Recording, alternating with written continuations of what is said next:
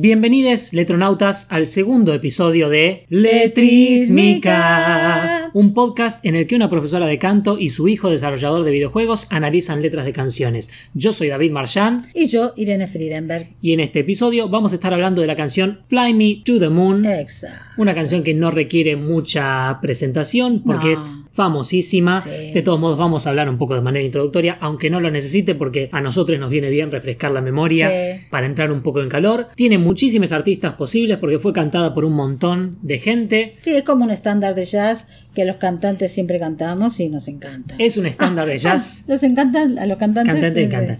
Es un estándar de jazz compuesto por Bart Howard, un estadounidense en el año 1954. Muy bien. Así que antes de que naciera cualquiera de los presentadores de este podcast, de los jóvenes presentadores de este podcast, la grabación original dura 2 minutos 14 segundos.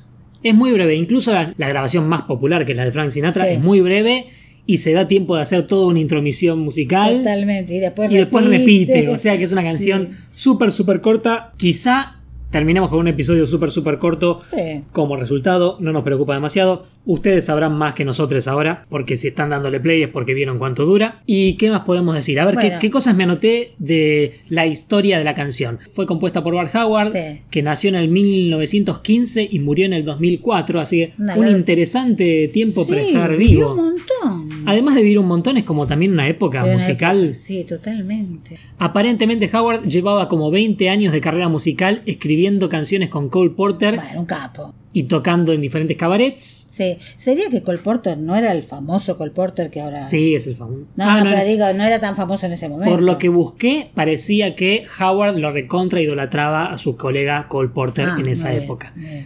Parece que un productor le pidió que escribiera una canción un poco más simple que la que él solía hacer en su repertorio y de eso salió una especie de balada para ser tocada en cabarets que él originalmente llamó In Other Words, en otras palabras, palabras. pero como nadie la llamaba In Other Words y todo el mundo la terminó llamando por el primer verso, que es Fly Me to the Moon, se Sí. terminó llamando Fly Me to the Moon ad hoc años Sí. después.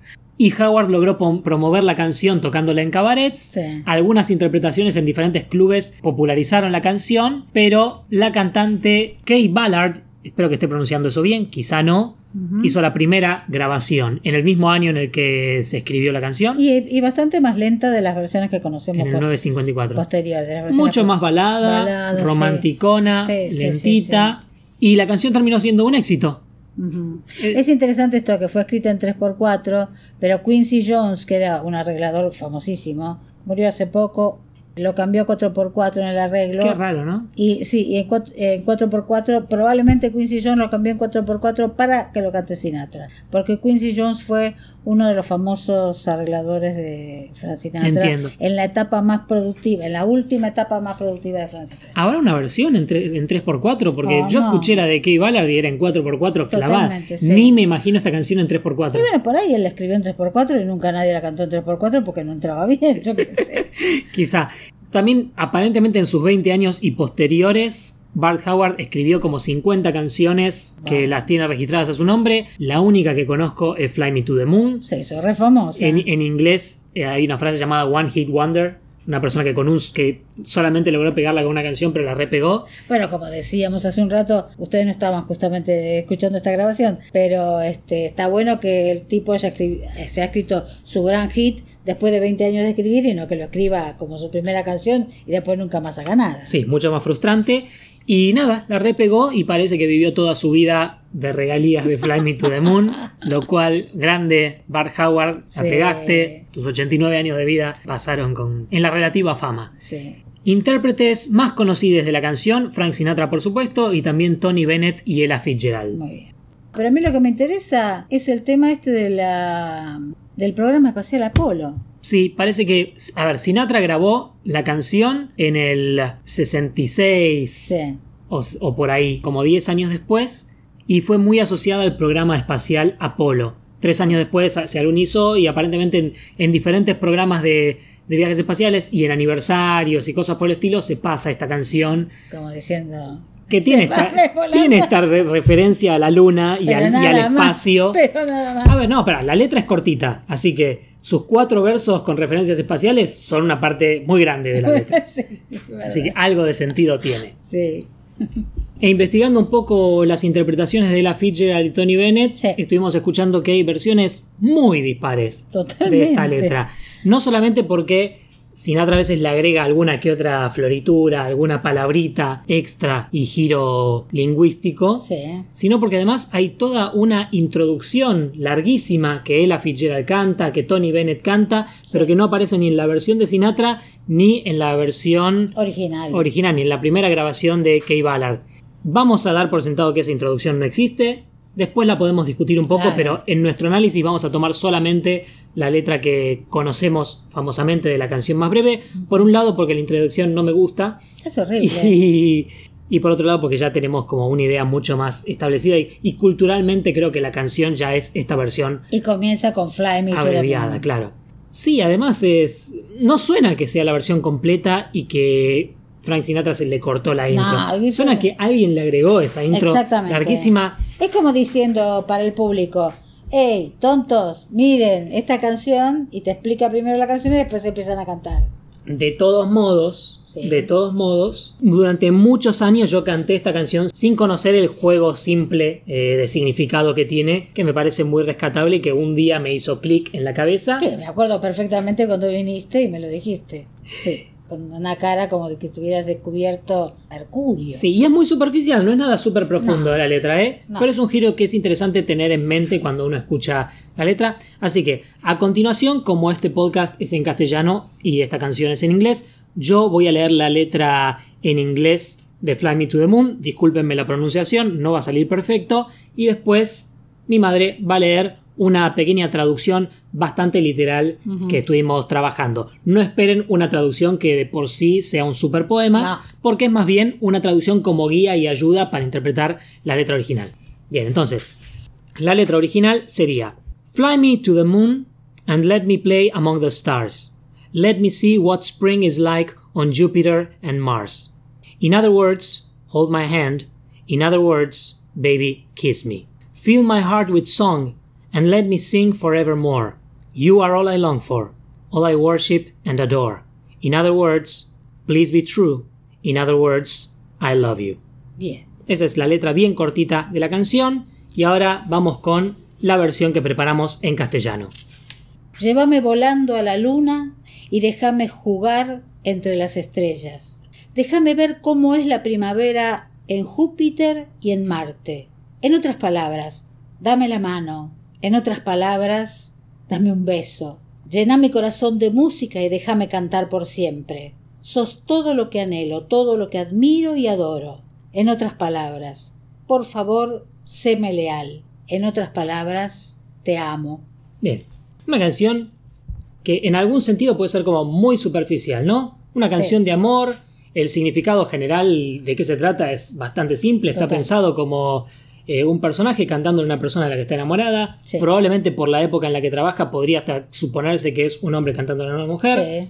aunque siendo que la primera, la primera grabación fue de, de Kay Ballard, ni siquiera encasillémonos en eso, así que una persona cantándole a otra y declarándole su amor. Vamos viendo si, si tenés alguna idea general o si querés que vayamos verso por verso. No, quisiera eh, ver tu idea, que cómo fue eh, tu descubrimiento, que creo que es el nudo de la canción. ¿O querés que...?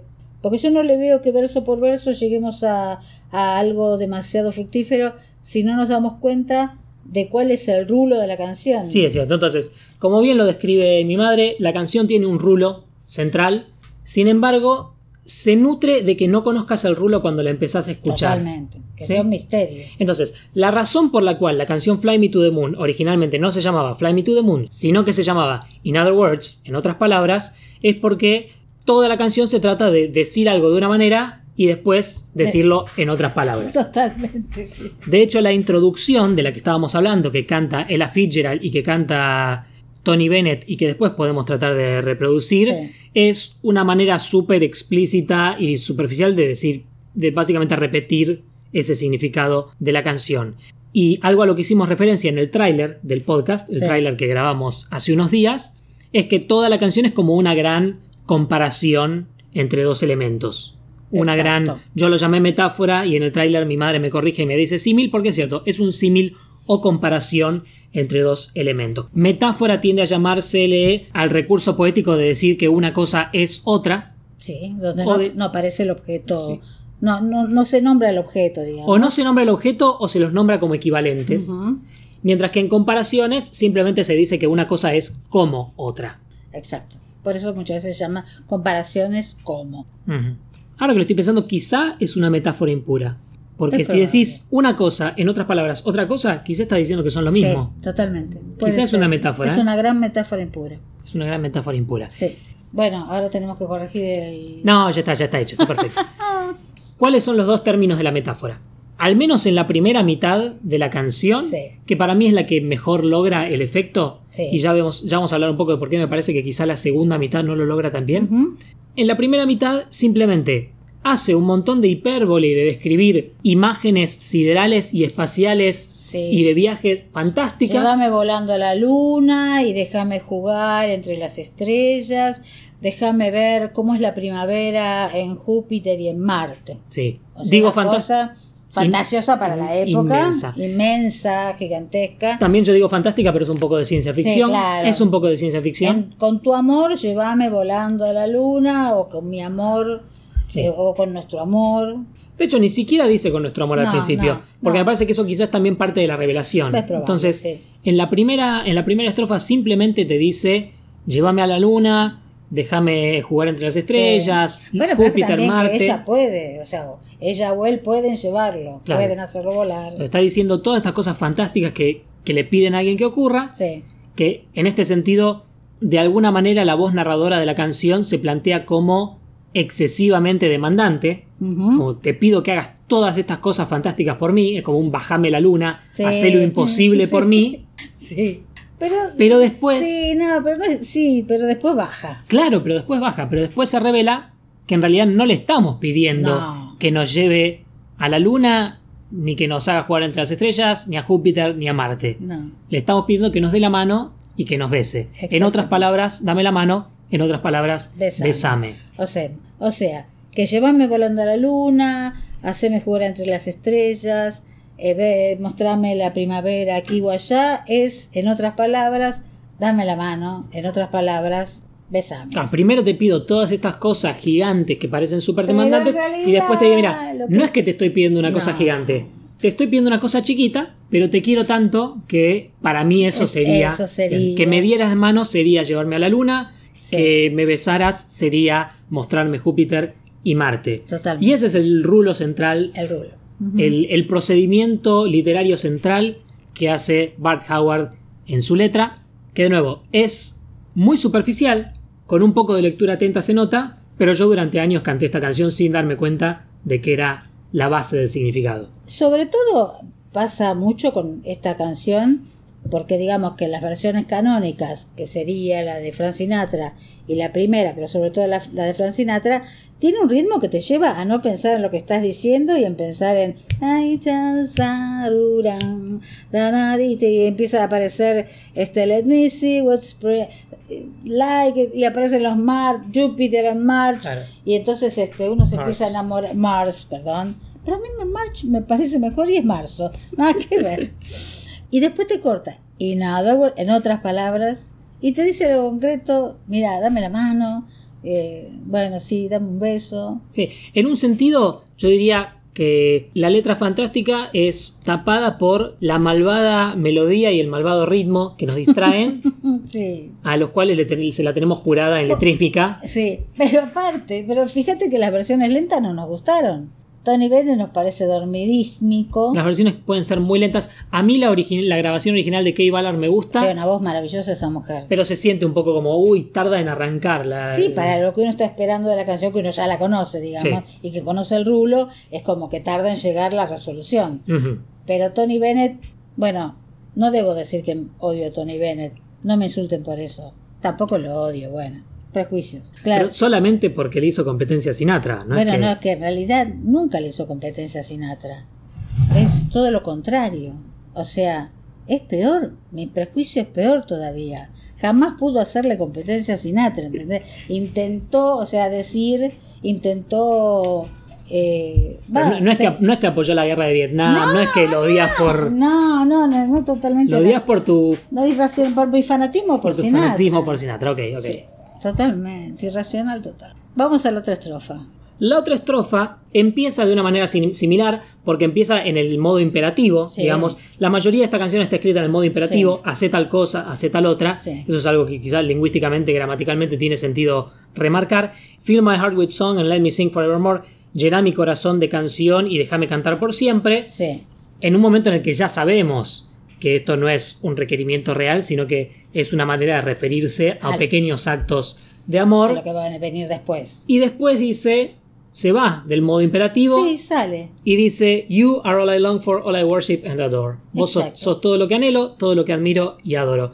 Es raro. Es raro, es, Es raro. raro. esa parte es rara. O sea, es como que se va descubriendo un poquito, se le ve la hilacha. Claro, porque You No are lo long aguanta más él, no lo aguanta más. no logra sostener, No logra sostener el rulo. no logra sostener el rulo. Eh, es- entonces quiere decir que ahí es como que lo que le dijo el productor de que sea una canción para los cabaret y que se pudiera vender, y bueno, adelantó la resolución amorosa antes del misterio. Sea de- por- es, es una resolución metafórica precoz precoz. sí. Que tiene la canción. Porque sos todo lo que anhelo, adoro y admiro. Sí. Es lo que vendría después del In Other Words. Totalmente. Es el otro término de la metáfora. Exactamente, pero se le adelanta dos versos. Se le dan dos versos. Y después vuelve al mismo término de In Other Words, solo que cambia las cosas que dice. ¿sí? En lugar de decir eh, sostener mi mano y besame, lo que dice ahora es Please be true y I love you. O sea, séme leal o séme fiel Y te y, amo. y te amo. Sí. Be true es una afirmación extrañísima, pero que existen muchas letras de, de amor. Sí, Estábamos teniendo una discusión antes de cómo traducirla. sí. Terminamos ele- eligiendo seme leal, aunque también algunas traducciones podrían decir seme fiel. Sí. bien, yo no soy muy de, de la mononorma, yo he tenido relaciones abiertas, estoy a favor de los esquemas de relaciones abiertas Ah, no me digas. y por lo tanto... Me vengo a enterar ahora. Mentira. Y por lo tanto, seme fiel me suena un poco raro. Pero creo que incluso para una persona que tiene solamente relaciones monogámicas, Sí. la frase seme fiel como romántica No no, es nada, no es nada romántica. funciona. Porque,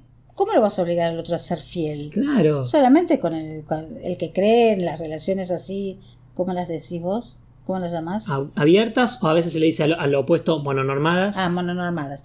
La- incluso las mononormadas, vos no le decís a alguien, bueno, séme fiel. En todo caso, decimos, vamos a comenzar un noviazgo formal. Y es, no lo pones en una canción eso. Claro, claro, es muy raro, es como algo de lo que tiende a no hablarse, pero en inglés es más común el be true, que quizá tiene varios significados, pero uno de los cuales es el de la fidelidad. Parece que en castellano algo similar nosotros no tenemos. No, no me suena. No. Y menos en las canciones. Sí. Por ahí habrá en la cumbia, en esos que, pero no, no conozco letras. Bueno, después ya vamos a analizar esas letras, pero no, en esto no, no, en las canciones no, nunca encuentro eso. Séme fiel, séme leal, y menos así imperativo. Sí, ¿no? claro, claro. O- porque vos podés decir, me encanta tu lealtad, me encanta tu fidelidad. Sí, También en, queda en- en imperativo es más raro. Bueno, nuestro estudio está teniendo una invasión de, de Indie Game The Movie, nuestra, nuestra gata, va, la gata de mi madre. Sí, no sabemos si va a producir algún ruido extraño. Indie, Eh, eh, o sea, estás, en movete- un mal estás mo- como encima del micrófono. Sí, Chau, menos mal que los gatos son muy suaves. Gracias. Ay, qué divina. Muy bien. Ah, es una señorita. Bueno, igual se quedó ahí parada. Bueno, chao. Yo creo que a mí me gusta, ¿no? Fly me to the moon, la, la primera estrofa, la primera estrofa, llévame volando a la luna y déjame jugar en las estrellas, medio entre las estrellas. Déjame ver cómo es la primavera en Júpiter y en Marte. En otras palabras, te amo. Y así te la resumí la canción. Claro, la primera estrofa y el último verso. Y el último verso. Así no tenés que decirle ni que sea fiel ni nada. Sí. Igual a mí, a ver, si tengo que tomar cosas que me gustan, Sí. al margen de que me encanta toda la canción, Sí, la encanta. adoro. El Hold My Hand me encanta. Sí. Para mí es mi favorita. Me gusta más que Kiss Me, me gusta más que I Love You, me gusta más que Be True. Porque, porque en el contraste que hace entre pedirle la luna y pedirle un pequeño gesto, el Hold My Hand para mí es el gesto más chiquito que pide y por lo tanto el que mejor hace funcionar ese contraste. Para mí, solamente que me des la mano es llevarme a la luna. Tenés razón. Tenés razón. Para mí eso es más interesante. Y You are all I long for, all I worship and adore, si bien no sostiene la metáfora central o en los mismos términos que el resto de la canción, me parece que es un verso que funciona muy bien. A mí me Como derrite. canción de amor. A mí me derrite. o me sea, si parece a vos su- alguien te dice eso. Sí, me chao. parece súper hermoso, me, me encanta. Y cantarlo además es como que You are all I long for, all I worship and adore. Sí, es muy buena la letra, eh, es muy buena esa- esos versos como... Sos todo lo que anhelo, todo lo que admiro y lo que adoro. Sí, Sí, sí. genial. En otras palabras, Como anticipaba, la letra es bastante cortita, Sí. así que hemos hecho... sabemos que la letra de la música es de este muchacho Sí, Howard. Bart Howard escribió tanto la letra como la música. Y después siguió escribiendo toda su vida, pero esta es la canción Súper popular que súper hizo. popular que hizo. Venía de 20 años de escribir, después siguió escribiendo, pero la canción emblemática es esta. Sí. Y repito entonces lo que había dicho al principio, pero quizá ahora después de la discusión tiene más sentido, la letra original de la canción era In Other Words. Y nada. Porque todo el sentido de la letra es primero decir dame la luna y después en otras palabras decir dame la mano. Dame la mano, claro. Ah, en castellano funciona re bien porque da igual no dice dame la luna en la no, letra. No, no, no dice Pero hubiera estado bueno. En castellano como dame la luna y dame Bueno, la mano. vamos a hacer una segunda versión donde dice Dale. dame la mano. Quería explorar un poco, para terminar quise una nota un poco más negativa, como viene bien, Sí. la, la intro que habíamos encontrado, Ah, sí. Qué fea. que de nuevo suponemos que fue añadida en algún momento por razones misteriosas. Sí, yo sigo pensando que hay muchos escritores que piensan que los lectores o los escuchadores de música o algunos cantantes son un poco tontos y entonces necesitan que le expliques la canción antes de cantarla. Cantantes, músicos en general, no hagan lo que hacemos siempre, porque yo también lo hago. Explicar las canciones antes de que empiecen. No está bien y lo seguimos haciendo. Igual, eh, con, con toda la hipocresía del mundo, lo decís en un podcast en el cual estamos explicando qué son las canciones. No me hagas llorar. Bien, entonces, la intro original, voy a ver si logro leerla acá en internet, dice Poets often use many words to say a simple thing. It takes thought and time and rhyme to make a poem sing. With music and words I've been playing. For you I've written a song. To make sure you know what I'm saying, I'll translate as I go along. ¿Ves que habla de translate? Sí, habla de, tra- de traducción. Entonces, en castellano esa introducción sería muy por arriba, traduciendo al tuntún. Eh, los poetas suelen usar muchas palabras para decir algo simple. Requiere mucho pensamiento y tiempo y rima hacer que un poema cante. Con música y palabras estuve jugando y para vos escribí una canción. Para asegurarme de que sabés lo que estoy diciendo, voy a traducir mientras la canto. O sea, no la vas a entender, entonces te la voy a traducir. te quiero, pero sos un gil que no va a entender un carajo de lo que estoy diciendo. así que mientras la vaya cantando, voy a, a- encima decirte qué significa. El típico me enamoré de un gil. Claro.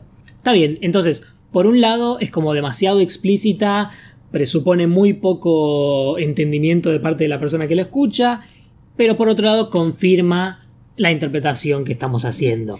Eh, quisiera recordar la cara con la que David vino a decirme, madre, esta canción, y me explicó lo del rulo. Era muy graciosa la cara, como si hubiera, como dije antes, como si hubiera descubierto el mercurio. No sé por qué se me ocurrió el mercurio, que justo es contaminante. Y que justo esta canción justo no menciona Mercurio, No. menciona Júpiter y a Marte. Ah, yo pensé en el mercurio de los termómetros. No, ya sé.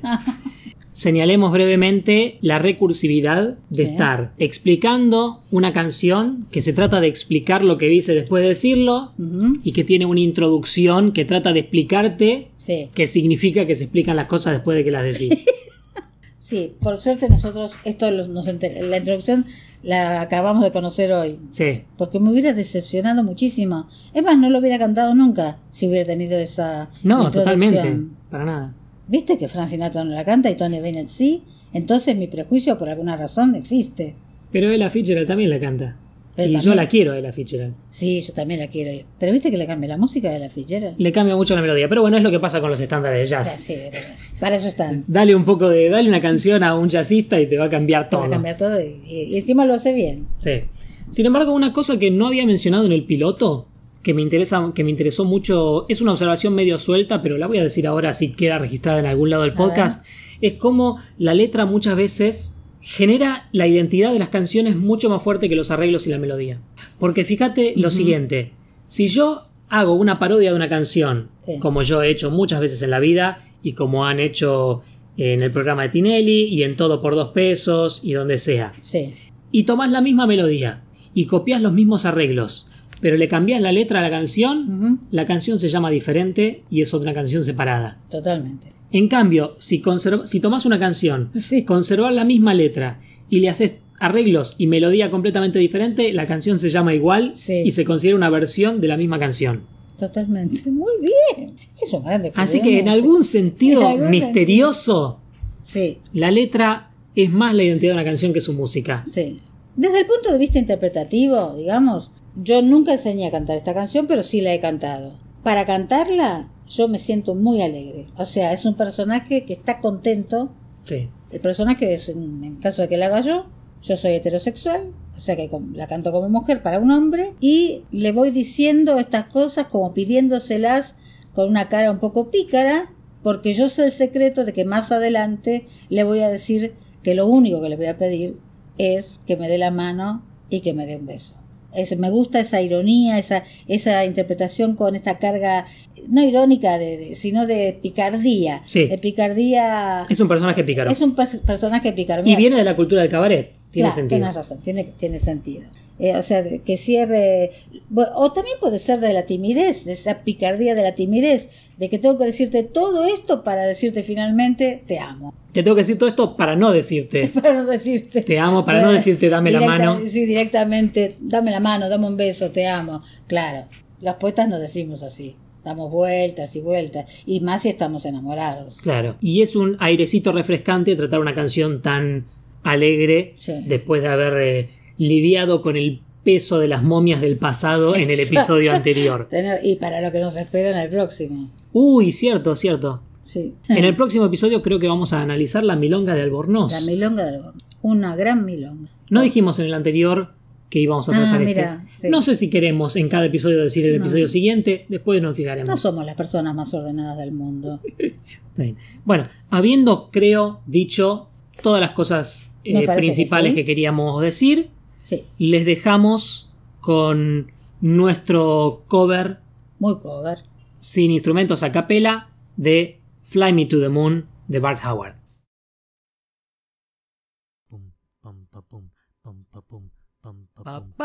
Fly me to the moon and let me play among the stars. Let me see what spring is like on Jupiter and Mars. In other words, hold my hand.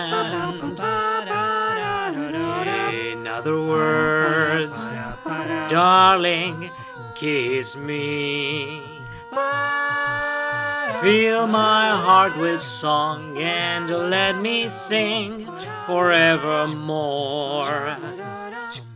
You are all I long for, all I worship and adore. In other words, please be true. In other words, I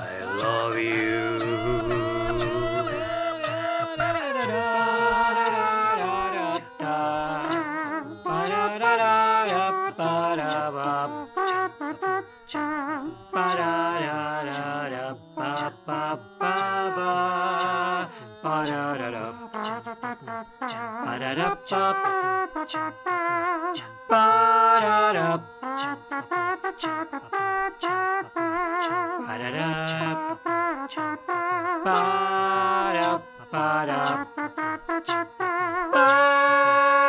Fill my heart with song and let me sing forevermore. You are all I long for, all I worship and adore. In other words, please be true.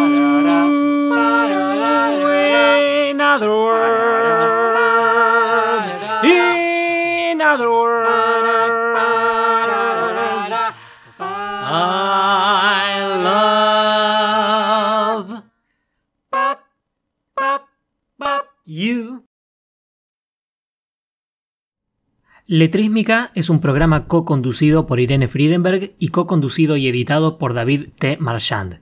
Escríbanos a letrísmica.gmail.com. Escúchennos en YouTube, Facebook, Spotify, iTunes, Anchor o donde sea que escuchen podcasts. Y suscríbanse para no perderse un solo episodio.